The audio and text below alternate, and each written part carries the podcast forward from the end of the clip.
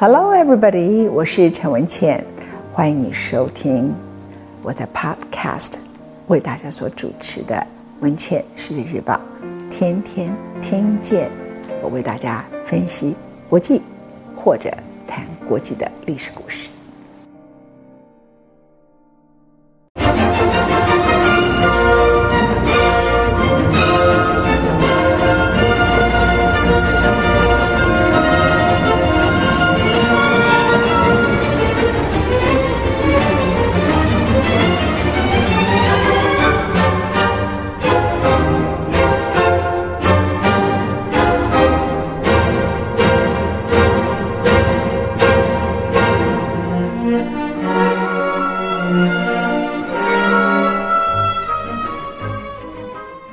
破仑有一句名言：“所有伟大的事件皆是千钧一发。”聪明的人会抓住稍纵即逝的机会。他在上一次政变的时刻，他觉得，嗯，这个不行，老百姓还没有太厌恶保皇党，所以他派了他底下的军队去发动了军事政变，结束了保皇党赢得选举的局面。而这一次，他在开罗，他一直发捷报，就法国人就以为他真的什么都很棒，所以炒作新闻。拿破仑可是第一人啊！现在很多人都是他的小跟班啊。接着呢，大捷报之下，他回到了巴黎，发动了军事政变，然后把国会议员搞到郊外去，然后又去。骗了士兵说里头有神经病要杀这些国会议员，而这些国会议员就认为拿破仑要杀他们，他就利用这些人性里头很奇怪的一个矛盾点，他居然就完全完成了一场军事政变，然后他又觉得军事政变这不会得到老百姓的支持，他进行了一场大选举，叫大家支持他的宪法。那由于拿破仑的声望，他得到了三百万票。反对他的人只有一千五百人，我本来以为我看错字，结果是一千五百人，不是一千五百万哈。他得到了三百万票，于是他成了第一执政。本来把他找来发动军事政变的，以为说他可以得到权力之后，再把拿破仑赶回去埃及，这是西爱士，但是不可能了。整个局势都是拿破仑的天下。这个时候，拿破仑开始把自己视为过去历史上伟大统治者的化身，例如亚历山大帝、凯撒大帝，他有非常多想象力。在那个时刻呢，他找了很多人来绘画，在绘画里头你可以看到，例如在一位著名的画家叫 Ingres 安格尔的作品叫《拿破仑的神话》里头，这幅画头戴桂冠的就是拿破仑。他像皇帝在一辆罗马双轮战车中升上天堂。回到拿破仑讲的那句话：“所有伟大的事件皆是千钧一发。”他看到开了这个状况，他就带五六个人就溜了。聪明的人会抓住稍纵即逝的机会，他抓住整个法国快要崩溃的机会，然后自己变成第一执政。他身为第一执政。将法国政府的控制权紧紧掌握在他的手中，但他是一个非常好的管理者。这也是今天法国人为什么这么怀念他的原因。不完全是法国对外征战的法兰西荣耀，其实很重要的是，今天所有跟法国有关的许多的一切现代性的制度，都是拿破仑所建立的。他当上了第一执政官呢，过去他统治意大利、统治埃及的经验对他很重要。然后呢，他也看到了保皇党为什么会有势力，你一再证明也不是办法，所以他请回保皇党。他告诉他们：“你们不是革命的敌人，你们不需要远离法国。”他告诉法国人民，在当年的战乱与分裂之后，法国大革命应该让我们所有的人再度团结，成为一个完整的国家。他说：“革命早就完成。”和平将永远到来。他要致力治疗旧创伤，努力国家和谐的重现。那保皇党为什么要相信他呢？他就真的赦免了好几个人。另外，保皇党的支持者为什么要相信他？这个非常重要。保皇党的支持者，我在前几讲的时候告诉各位，主要的原因呢是他们是天主教徒，而当时革命者是跟罗马天主教徒闹翻的。所以，我们今天在第四讲的时候就要告诉各位，拿破仑为什么他如何用什么方式成为法国人民心中至今为止不可撼动的英雄。拿破仑那个时候做了一个非常重要的决定，他要让法国和天主教廷恢复关系。在皇权时代的时候，教会曾经拥有为数非常广大的土地，而且非常的富有。后来法国大革命以后，城里的新共和政府就把原来教廷所有这些土地分给了老百姓，而且把他们的财产给没收了。这个时候，拿破仑就找到了教宗，这个教宗呢是 Pius 庇护六世。当时他曾经公开谴责革命，所以那个时候法国大革命。和教廷的关系非常糟糕啊！那拿破仑自己根本不在乎什么宗教，但是他非常了解他在统治埃及、意大利两个差异，以及他看到保皇党不断的可以有势力，就是跟宗教有关。所以他了解法国大多数的人民在任何情况里头，不管你发生什么革命，他不会放弃他的信仰。为了结束因为革命而引起的宗教混乱。拿破仑开始和新的教宗庇护七世接触，经过了好几个月的磋商之后，签订了一项称之为“一八零一年的和解协议条约”，这个叫做 Concordat。和解协议呢，总共建立了主要的几个态度：第一个叫宗教自由，同时承认天主教为法国主要的宗教，并且使得国家要担负起给。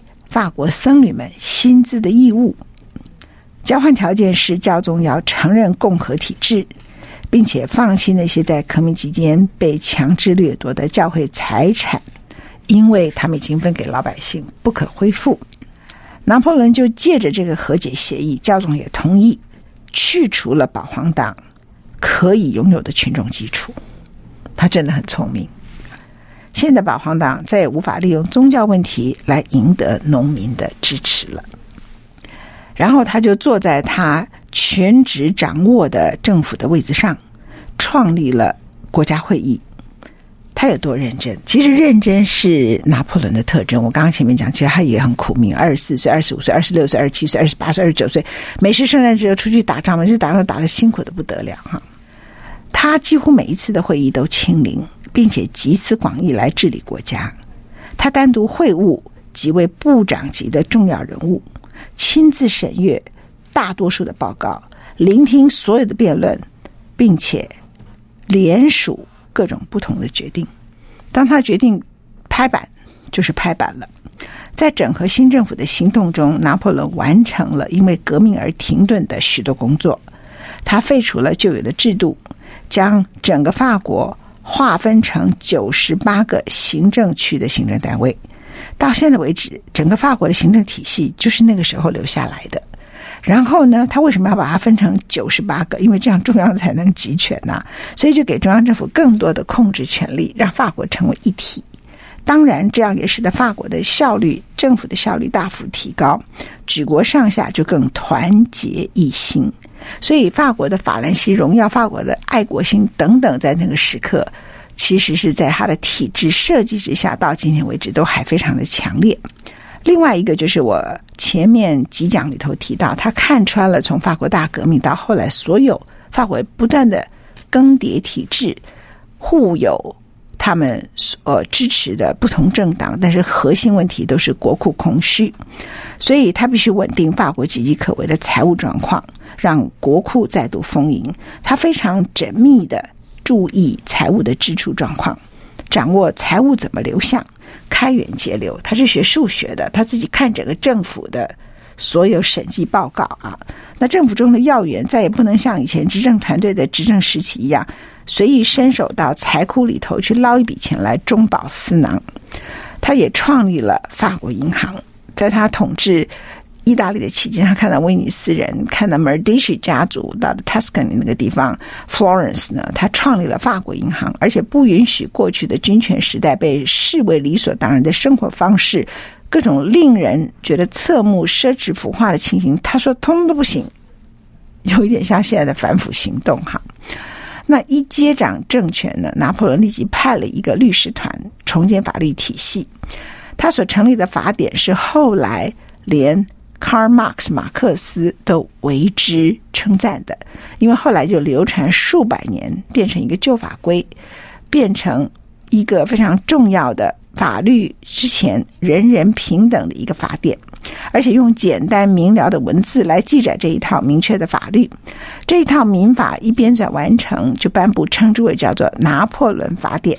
那这套法典呢，它就分布给各地的军队，带到欧洲各国。今天其实都是现代欧洲法令规章的主要的基础。另外，拿破仑希望巴黎成为世界上最美丽的都市。你听到这里，应该觉得他的远见真的有做到哈，就如同。他是法国的政治中心一样，所以当时伟大的艺术博物馆罗浮宫已经塞满了他从意大利当时战役里头所带回来的珍宝。在他的命令之下，威尼斯圣马克大教堂的青铜马被运到了巴黎，然后也放到了博物馆。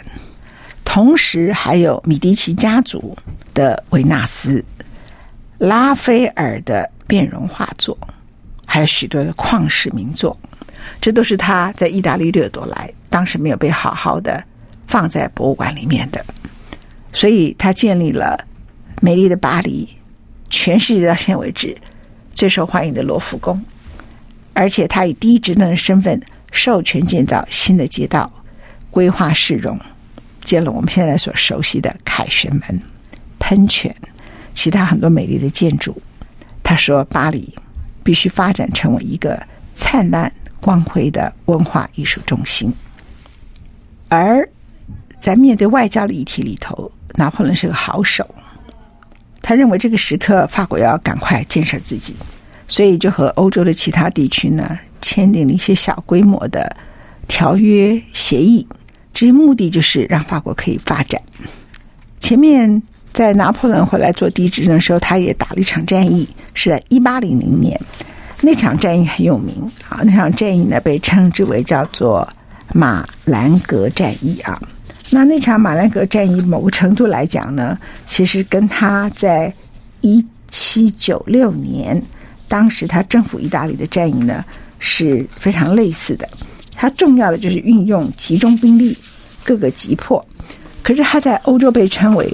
最有名的战役之一，主要的原因是当时的状况呢，他用的叫做迂回的、机动性的切断敌人跟后方的联系，来迫使他们转换正面作战，而列入了军事学术史。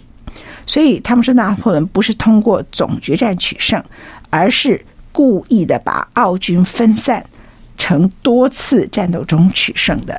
因为上一次。当他在意大利打仗的时候，意大利的将军犯了错，他分散了他的军队力量。那这次奥军不会犯相同的错，那我就用迂回战术的方法，然后呢，把你后面的补给线切断。所以你没有想要分散你兵力，事实上你已经分散了兵力，然后我再集中的打你。所以他的这个整个机动的高超艺术啊，被人们称之为叫。马伦格战役啊，那他们说当时的呃将军啊，就是优柔寡断，反正成者为王，败者为寇，这个是历史上都是如此。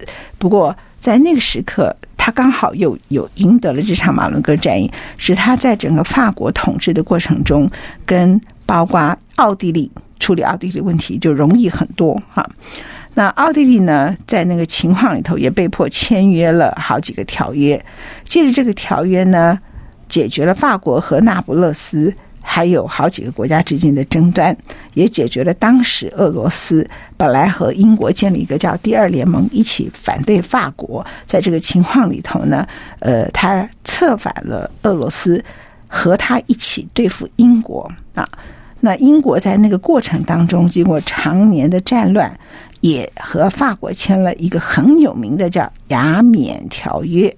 那这些条约对法国非常有利，最重要就是法国终于可以不要不断的跟全欧洲的人作战，然后可以好好回来建设自己的国家。所以就在一八零二年的时候，拿破仑领导的革命之后的所有的成效，在法国已经非常明显。这是法国大革命之后，这个国家第一次恢复秩序。那你可以想象，就是说这个国家呢，它在差不多拿破仑二十岁的时候就发生了大革命，到他三十几岁的时候，这个国家才稳定秩序。这十几年来，对法国人是渴望了多久？所以革命后期泛滥的犯罪情况，在那时候已经不见了，道路、公共建设、公园都开始动工新筑。学校也恢复了正常的上课，大多数的民众都已经开放入学，同时政府也鼓励人民努力研究科学跟技术。这个时刻，拿破仑才还给了法国大革命应该有的正当性，否则法国大革命就是一场暴民政治的灾难。哈，法国大革命呢，发生在一七八九年，那。一七八九年的时刻，整个法国大革命一直到他最后当第一执政官的时候，已经一八零二年的时候，然后慢慢的上了轨道。所以呢，你可以想象，对那个老百姓来讲，等于长达十三年的动荡，这个时刻才终于告一个段落。我来念一下拿破仑在这个时刻他告诉老百姓的话。他说：“我们在革命时期分发给农民的土地，全部合法归农民所有。我们所公布的最新的法典民法，保证了每一个人个人的自由、工作的自由、良心的自由，以及法律之前人人平等。